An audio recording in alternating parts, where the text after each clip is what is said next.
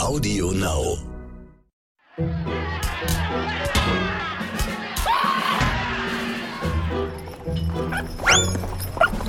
Asterix, der Podcast.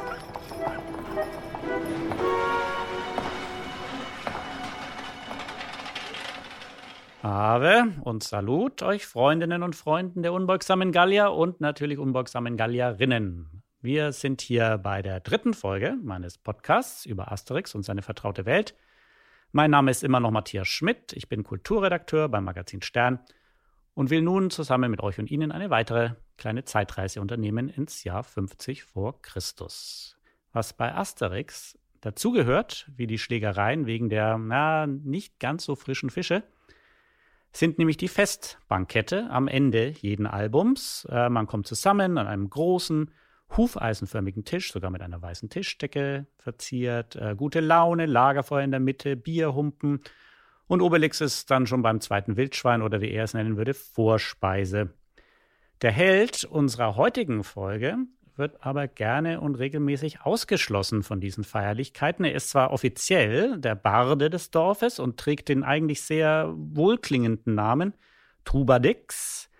Seine Talente als Komponist und Minnesänger, also Troubadour, sind jedoch überschaubar, finden zumindest die meisten Dorfbewohner. Und diese Kunst von Trubadix wird auch dann vom Schmied Automatix regelmäßig mit einem Hammer, ich sag mal, überwacht. Äh, Zitat, ich zeig dir gleich mal, was ein Schlager ist. Äh, diese Cancel Culture, die von damals, die war halt etwas rustikaler als heute offenbar. Über Trubadix rede ich jetzt gleich noch mit äh, dem Koch Johann Lafer, meinem heutigen Gast. Aber mit einem Koch redet man natürlich auch übers Essen und Genießen und Trinken.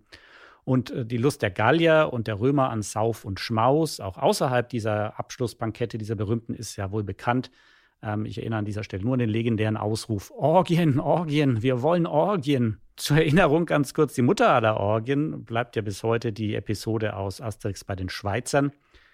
Ähm, da geht es ja schon los, bevor sich Asterix und Obelix überhaupt, äh, überhaupt auf die Reise machen, um einen Edelweiß zu suchen. Es geht da um Vergiftung und Heilung. Ähm, jedenfalls feiern die Römer dann schon mal ausführlich in ihrem Palast in Contate, dem heutigen Rennes.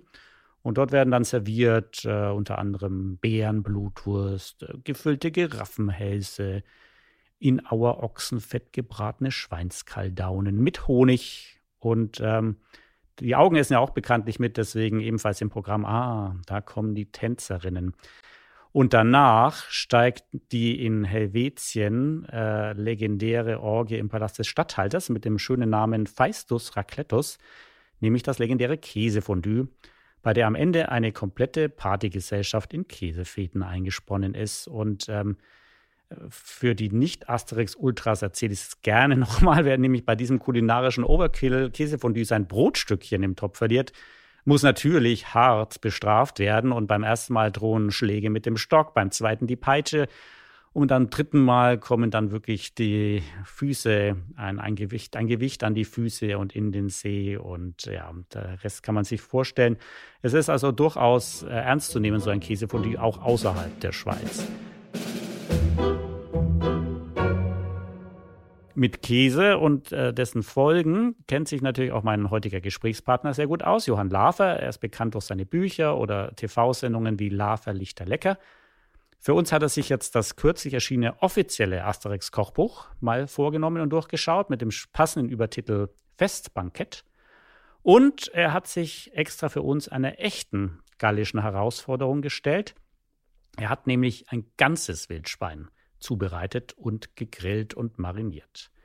Aber trotzdem äh, am Anfang mal ehrlich die Frage, Herr Lafer, schmeckt Ihnen denn Wildschwein überhaupt? Also Wildschwein ist eine echte Herausforderung. Also ich muss sagen, ich kann mich nicht erinnern, dass ich jemals in meiner 45-jährigen Laufbahn irgendwann mal einem fremden Menschen außer meiner Familie als Versuch ein Wildschweinbraten serviert habe, weil ich immer das Gefühl hatte, dass schmeckt entweder nicht oder es ist so zäh, dass man nachher die einzelnen Fäden des Fleisches aus den Zwischenräumen der Zähne ziehen muss. Es gibt natürlich heute neue Verfahren, wie man Fleisch vorbereiten kann, indem man es natürlich besonders lange ablagert, möglicherweise, weil das Tier sich ja sehr viel bewegt oder Es gibt auch die Möglichkeit, etwas sous vide zu garen, also im Wasserbad bei bestimmter Temperatur über drei Stunden, fünf Stunden, vielleicht sogar zwei Tage. Da ist aber mir noch kein Plastikbeutel untergekommen, wo ich ein ganzes Wildschwein einvakuumieren kann. Und ich habe früher auch immer gedacht, dass man so einen schönen Wildschweinrücken, wenn man den rosa brät, irgendwie hinbekommt, so analog eines Rehrückens.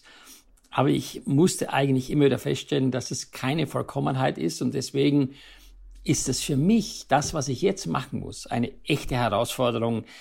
Ich äh, bin selbst gespannt. Also wir haben uns wahnsinnig viel Gedanken gemacht. Ich habe mir Gedanken gemacht. Es begann schon bei der Marinade für das Fleisch, weil ich finde ja, so ein normaler Schweinebraten, den man ja mit Kümmel, Knoblauch, Sojasauce, Ingwer, Chili mariniert, einreibt und so weiter und so fort, da kann man auch nochmal richtig Geschmack hinbekommen.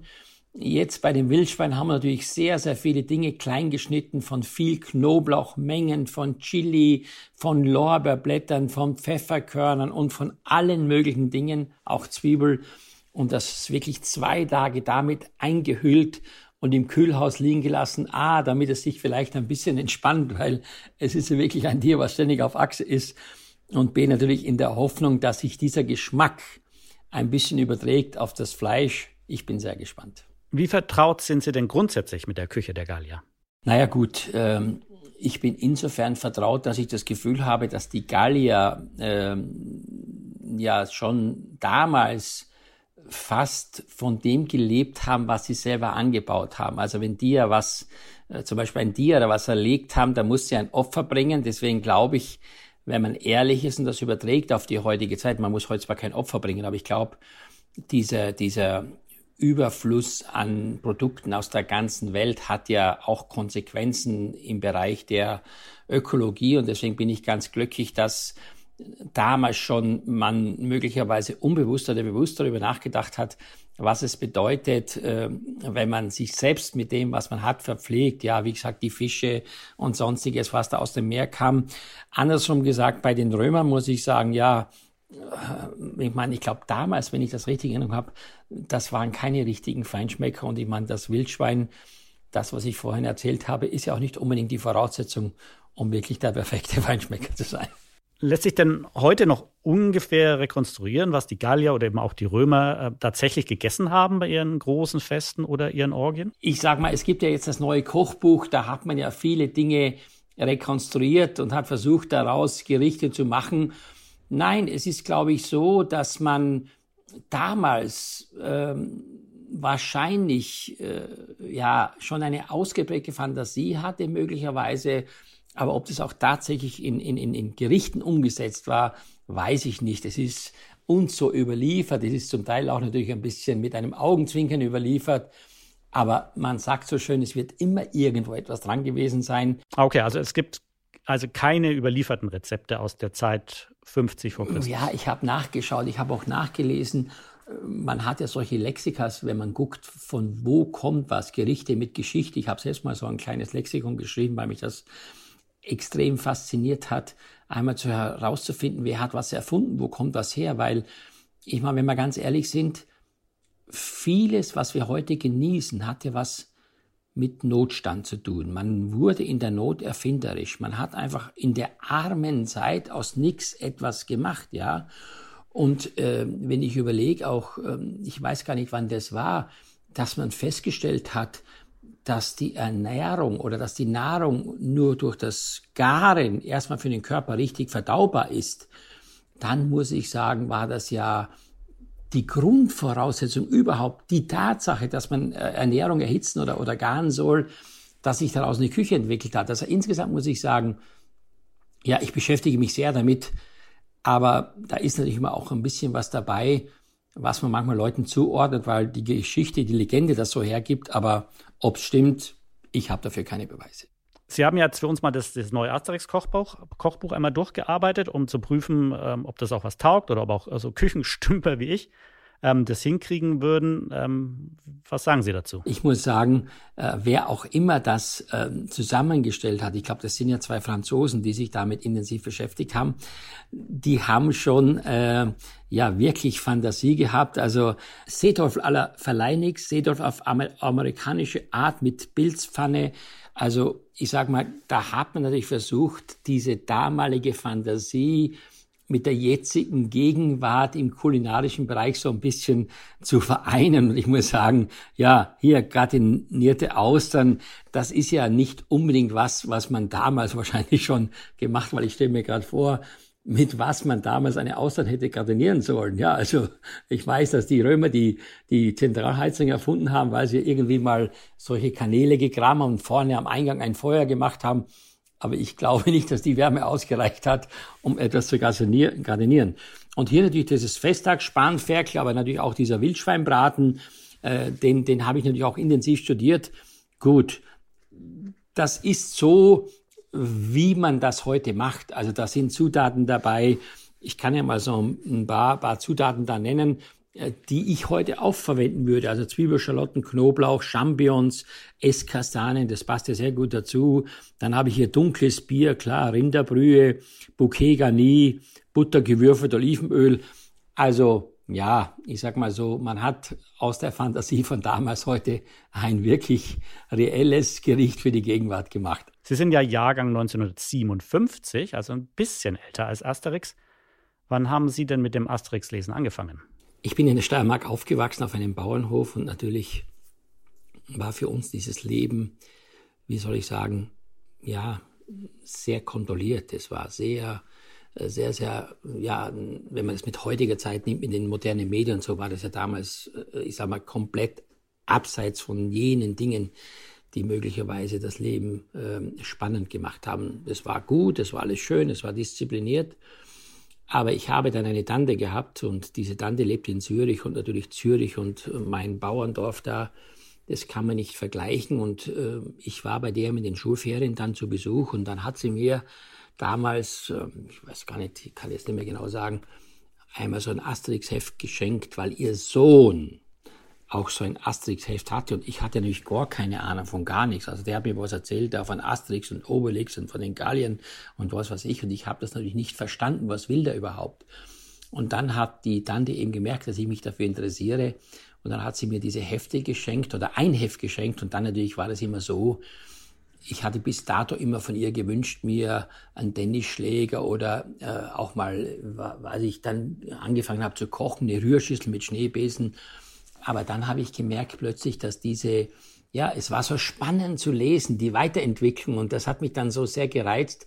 Aber bei mir war das wirklich was ganz besonders Selektives, weil die Tante natürlich nur einmal im Jahr zu Besuch kam und ich so natürlich, dass ich mich aufgesogen habe und natürlich diese Bände äh, immer wieder mehrmals äh, äh, gelesen habe. Und ich muss auch sagen, dass ähm, in meinem Umfeld, da wo ich aufgewachsen bin, niemand hatte nur ansatzweise eine Ahnung. Ich war wirklich der Einzige.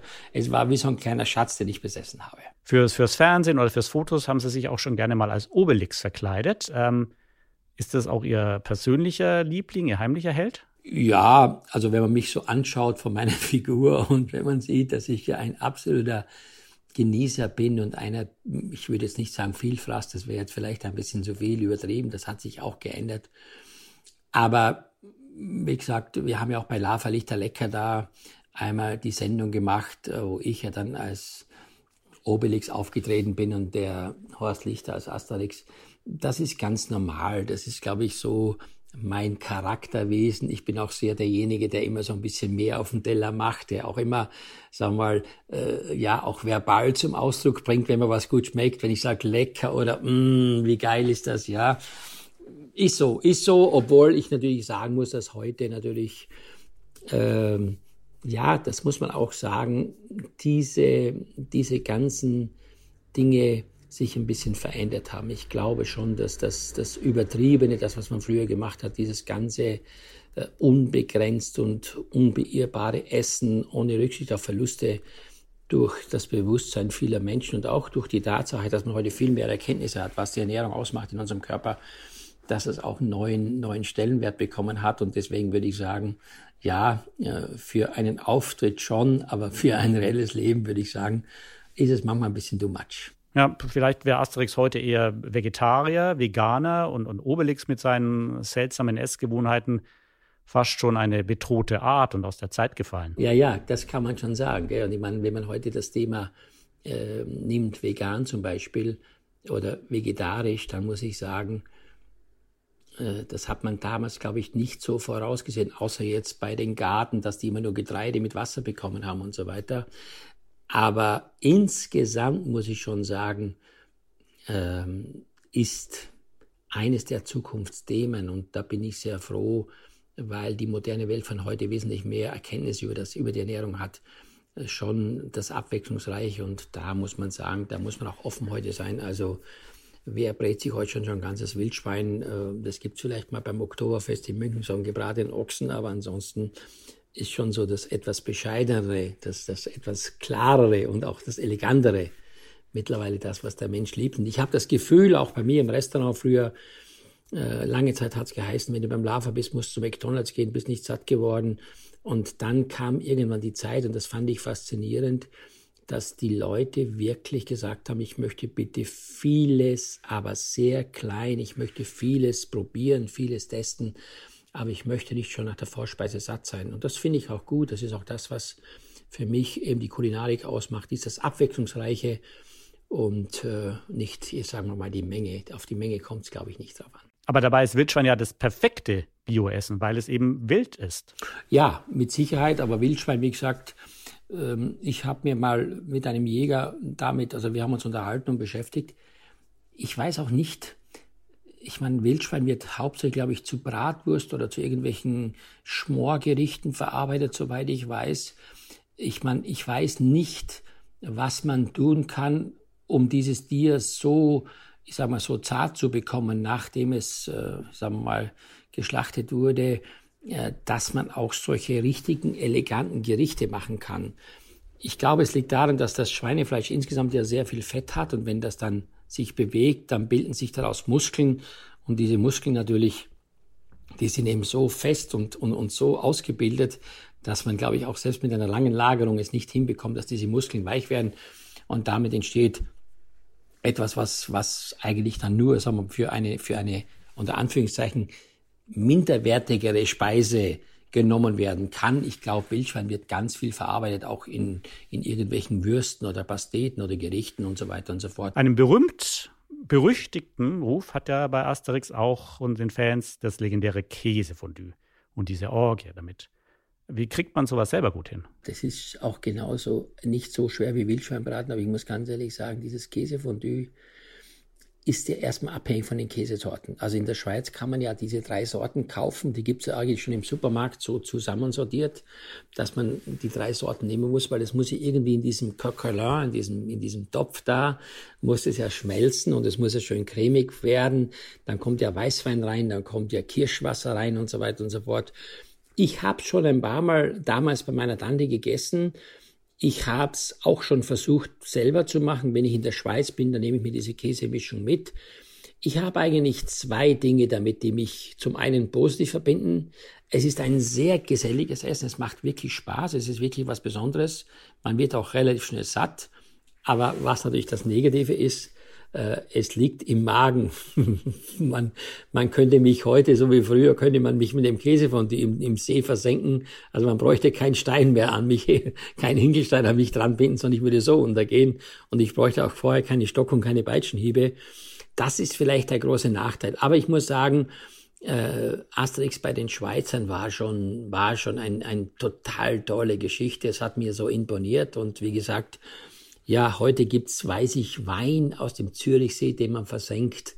Also vielleicht hat man ja von damals die Idee genommen, um heute Geld zu machen, indem man den Wein im Zürichsee versenkt. Sorry, aber die Frage muss ich jetzt natürlich noch stellen. Haben Sie denn selbst schon mal bei einer Orgie mitgemacht oder sogar am Ende eine veranstaltet? Ah, Orgie. Orgien würde ich sagen. Ja, was ist eine Orgie? Orgie ist eher negativ besetzt heute, würde ich sagen. Orgie ist etwas, was man ja, darüber will man jetzt gar nicht so öffentlich sprechen. Ich glaube, äh, eher ein Festmahl. Also Festmahl ist das, das glaube ich, geläufigere Wort heute, weil ich meine, was passiert? Ich meine, natürlich will man heute als Gastgeber seine Leute äh, besonders verwöhnen. Man möchte kreativ sein, man möchte natürlich vom Feinsten, äh, sagen wir, auftischen und man möchte auch großzügig sein, man möchte auch nicht geizig sein. Also ich würde sagen, äh, eine Orgie würde ich jetzt verstehen, wir würden jetzt ähm, vielleicht zehn Schwarzwälder Kirschtorten in die Badewanne tun und würden dann uns in die Badewanne legen. Aber da würde ich sagen, die Zeiten sind längst vorbei. Heute haben wir gelernt, nachhaltig mit dem umzugehen und nachhaltig äh, auch zu leben und auch bewusster zu leben. Und deswegen ist für mich das gezielte festliche Essen eigentlich das Thema der Zukunft. Auf jeden Fall eine sehr schöne Vorstellung, eine Wanne voller Torte. Ähm, unvergessen bei Asterix ist ja auch noch der, der Stinkekäse aus Korsika. Also Käse hatte in vielen Asterix-Heften eine Rolle gespielt und ich meine, äh, das gallische Dorf ist ja auch in einer Region, wo heute noch äh, toller Käse hergestellt wird. Das muss man also ganz klar sagen.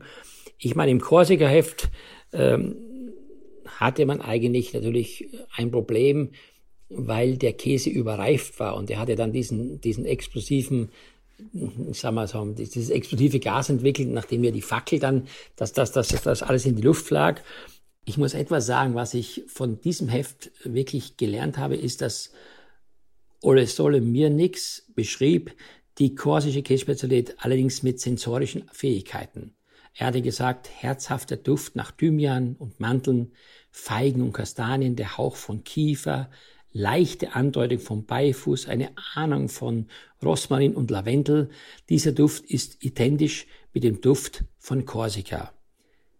Für mich, muss ich sagen, war das damals mit dem Augenzwinkern der Beginn, wie man Kulinarik oder wie man heute Essen beschreiben kann. Das ist ja auch bei uns so im Fernsehen das Problem, dass wir ähm, sagen müssen, ma, die Tomate, die duftet so nach Rosmarin oder nach einem Hauch von Rosenblättern. Äh, man muss quasi versuchen, wenn man etwas zeichnet oder schreibt, man muss versuchen, eine symbolische Aussage zu finden, wie man jemand das Essen schmackhaft machen kann. Und da muss ich sagen, äh, das war wirklich großartig, finde ich, äh, damals schon das so zu umschreiben. Und deswegen bin ich auch dankbar und ich muss sagen, also als ich dann angefangen habe, auch mit dem Fernsehen, war das für mich so ein, ein, ein Schlüsselerlebnis, ein, ein, ein Punkt, wo ich gesagt habe, Mensch, Johann, du musst darüber reden. Du musst nicht so sagen, ich nehme jetzt eine Zwiebel oder ich nehme jetzt eine Karotte, sondern du musst so ein bisschen beschreiben und musst den Leuten so ein bisschen was erzählen, wie das Ganze, äh, sagen wir mal, emotional, ich sage emotional schmecken könnte, weil das Aussehen sieht man ja. Und wenn man natürlich sowas wie einen Podcast macht, ist noch wichtiger. Also wenn man sagt, ich sitze hier von einem, einem Berg von Erdbeeren, eine schöner gewachsen als die andere, der Duft sticht mir in die Nase, dann wird plötzlich ein Produkt, was selbstverständlich ist, zu einem Erlebnis. Und das muss ich sagen, damals, das war in diesem Heft mit Oh, sorry, mir nix, war wirklich äh, super beschrieben. Jedes Heft endet ja mit einem Festbankett ohne Frauen und meist auch ohne Musik, weil Trubadix immer wieder geknebelt wird. Wäre so eine Feier heute überhaupt noch zeitgemäß? Also da muss ich sagen, wenn ich das richtig als Erinnerung habe, haben eigentlich die Frauen ja das Sagen gehabt. Aber die Männer haben die Partys gefeiert, ja. Und da weiß ich nicht, was der Grund war. Ich habe den Eindruck, dass die Frauen diese Selbstdarstellung, dieses Selbstgehabe und diesen Selbstlob gar nicht leiden konnten, dass die einfach äh, gedacht haben, macht ihr da, was ihr wollt, ihr Männer, wir möchten unsere Ruhe haben, wir, wir ziehen uns da zurück. Und äh, ich muss sagen, ja, die konnten wahrscheinlich die Jubelgeschrei und äh, das Laute gar nicht hören. Und Musik, glaube ich, haben die keine gebraucht. Ich glaube, das ist ja zumindest, wenn man auch mal so einen Film gesehen hat, äh, das, was die da abgezogen haben an, an, an, an, an, an Krach und an Zirkus.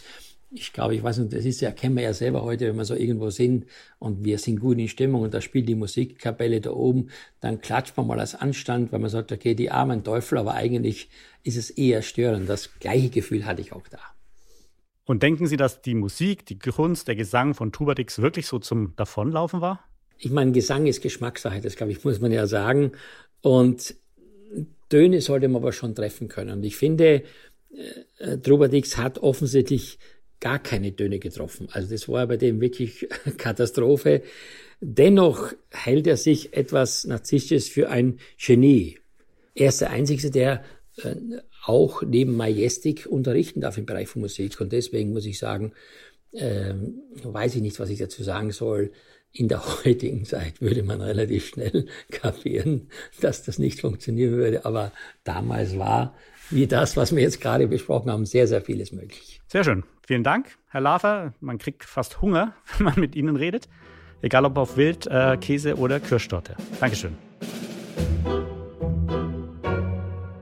Historisch ist dieser Wildschwein-Fetisch der Gallier übrigens nicht ganz zutreffend. Sie hielten sich zum einen viele domestizierte Schweine, also Hausschweine, und sie haben das Fleisch nicht nur gegrillt, sie haben es auch gekocht, sie aßen viel Rind, viel Hammel, viel Geflügel und natürlich auch viel und regelmäßig Fisch, weil logisch klar, der Atlantik war direkt vor ihrer Haustür, das Meer. Und Wildschwein galt in der Zeit von Asterix eher bei den Römern als Delikatesse erstaunlicherweise, was zum einen daran lag, dass die Jagd auch auf Wildschweine eben eher ein Vorrecht, ein Privileg der Oberschicht war damals. Und ähm, gerade auch schon erwähnt, die wilden Tiere gehörten ihrem Glauben zufolge den Göttern. Das heißt, wer eins erwischt hat, geschlachtet, gegessen hat, musste das mit einem Opfer kompensieren, ähm, was ja auch nicht so einfach war immer. Ähm, dann noch mal kurz zurück zu unserem geschmähten Helden unserer Podcast-Folge, also Trubadix. Im, Im allerersten Asterix-Band darf er ja wirklich noch singen zum großen Finale, aber schon Band 2, 3, 4 und 5 wird er gefesselt und geknebelt und verstummt immer mehr. Ähm, ein bisschen ungerecht eigentlich, weil er ist ja nicht nur als eigenwilliger Künstler unterwegs mit dem Dudelsack oder der Trompete und natürlich seiner allseits geliebten Leier, sondern er ist auch, wenn man äh, mehr liest und kennt, er ist ja festes Mitglied des Dorfrates und äh, an vielen Entscheidungen beteiligt direkt, die äh, relevant sind. Er ist Dorflehrer und man kann sicher sagen, dass er neben dem Druiden, also Miraculix, auch einer der schlausten Männer des Dorfes ist und war. Und äh, zum anderen kann sein Gesang auch durchaus heilsam sein. Er kann Regen fallen lassen in einer Episode und er rettet mehrmals Leben, zum Beispiel ähm, der Papyrus des Cäsar. Da ähm, schafft er es mit Hilfe eines seiner Instrumente mit dem schönen Namen Röhrophon von seinem Baumhaus aus direkt vor einem Angriff der Römer zu warnen. Und äh, ein Legionär, der das damals hört, diese dicke Tröte, sagt dann, angeblich bringen die Menschenopfer dar. Und äh, in Asterix und die Normannen verlässt Trubadix erst das Dorf, um in den Katakomben von Lutetia, das wären jetzt heute die Nachtclubs von Paris, an seiner Karriere endlich mal zu arbeiten. Und dann schafft er es aber am Ende mit seinem Talent, äh, sogar eine Geiselnahme und einen Angriff der Nordmänner abzuwehren und zu vereiteln.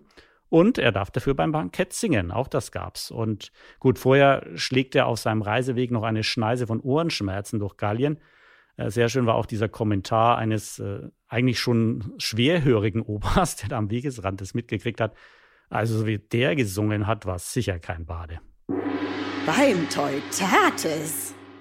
Im Studio begrüße ich jetzt nun wieder meinen Kollegen vom Stern, Bernd Teichmann. Herzlich willkommen. Bernd hat uns wieder äh, Kurioses mitgebracht, unnützes Wissen aus der Welt von Asterix und seinen Freunden. Und äh, ich bin gespannt. Hallo Bernd. Hallo und beim Teutates. Heute würde ich gerne mal über Erki reden.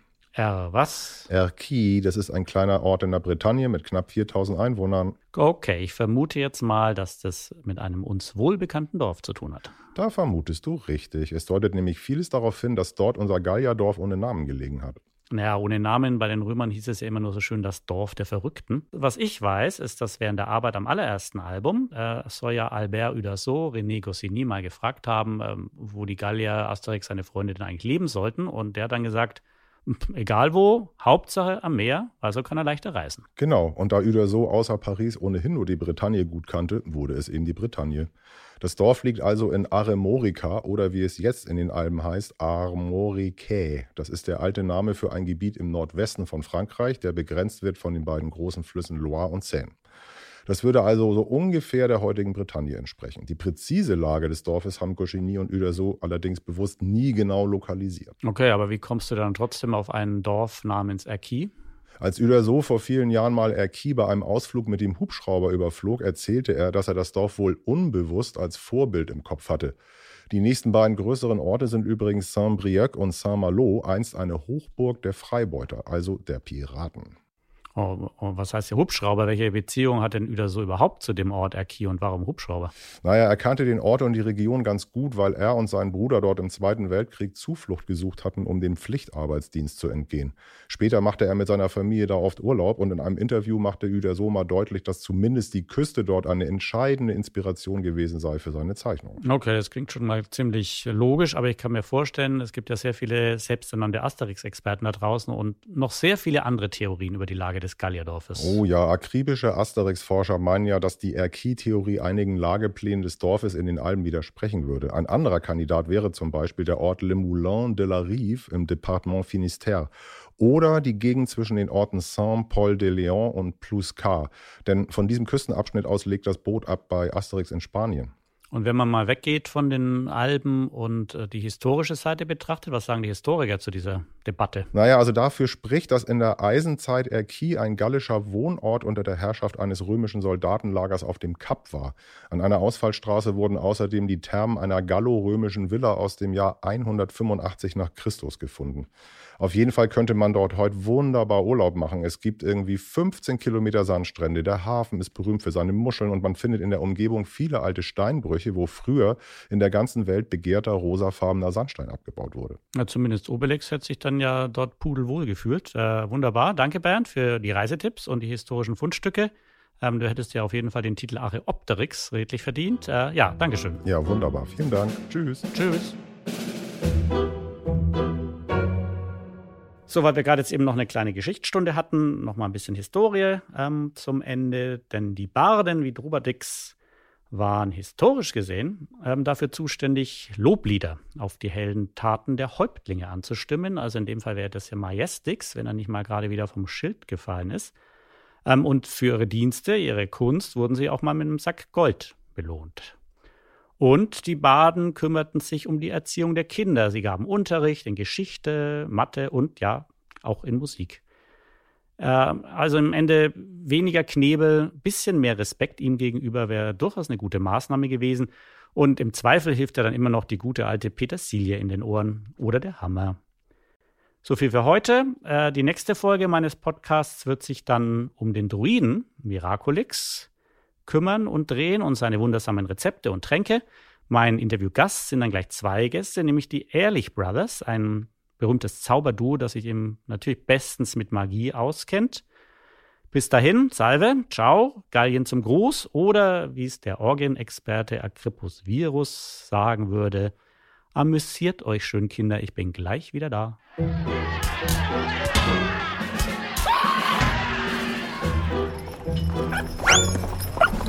Asterix, der Podcast.